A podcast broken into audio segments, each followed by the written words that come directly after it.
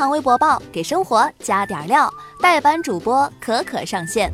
微博一点三亿人关注，入职未满三年跳槽的年轻人多。一份对一千九百八十四名职场人士进行的一项调查显示，百分之九十的受访职场人士啊说，周围入职未满三年就跳槽的年轻人多。有年轻人表示，跳槽原因啊各式各样，有的呢是因为公司经营状况不好，有的是找到了真正兴趣所在。最常见的原因就是关于薪资、福利待遇、工作内容和职业发展瓶颈的。面对职场当中的不如意，百分之六十九点九的受访职场人士认为，职场新人要懂得克服困难的过程，也是学习的过程。年轻的职场白领们一直都是舆论的焦点。这数据来看，没有跳槽的打算，你都不好意思和别人打招呼。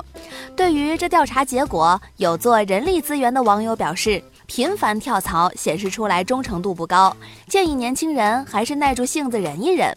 但更多的网友表示啊。画大饼已经忽悠不了年轻人了，诗和远方比起钱来说啥也不是。可可觉得许多人跳槽寻求更高的待遇，这本无可厚非，但冲动热血之下容易做傻事儿。如果要跳槽的话，可可提醒您，跳槽讲究一个慎重，最忌讳头脑发热，最忌讳跟风。如果两项哎你都占了，是时候重新审视自己的职业生涯了。现在呢也快到年底了，想跳槽，但是还没发年终奖，跳了可惜，不跳憋屈。此时你会选择跳槽吗？来节目下方评论区留言讨论一下吧。微博一点一亿人关注，王思聪被法院列为被执行人。最近啊，一篇为王思聪也成老赖了，涉九起股权冻结事项，金额达一点五亿的文章刷爆网络。文章说到，王思聪新增一条被执行人的信息，执行标的约为一点五亿元，将被限制高消费。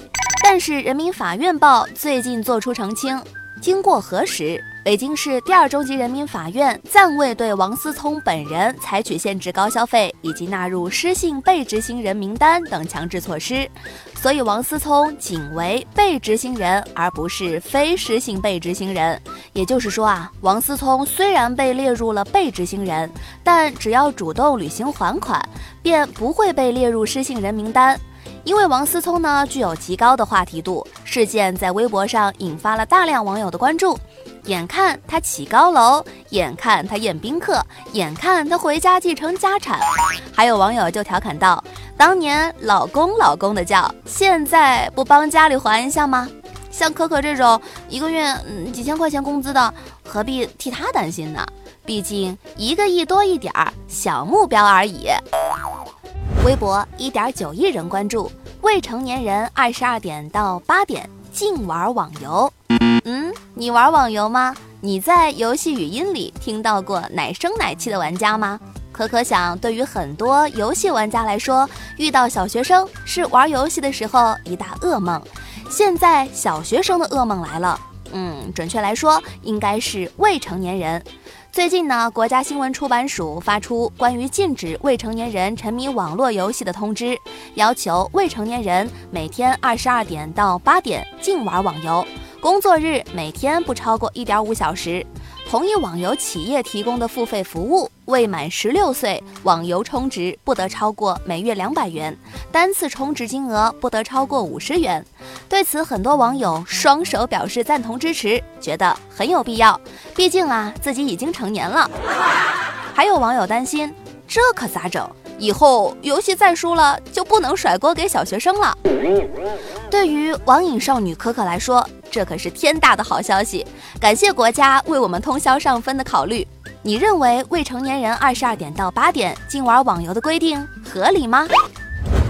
微博一点一亿人关注，高校扔掉考研学生书凳。十一月五号，郑州一学校将图书馆公共区域准备考研同学的书和凳子扔在一堆，有学生抱怨说。这是第二次了，都没有提前通知，给考研学习带来了麻烦。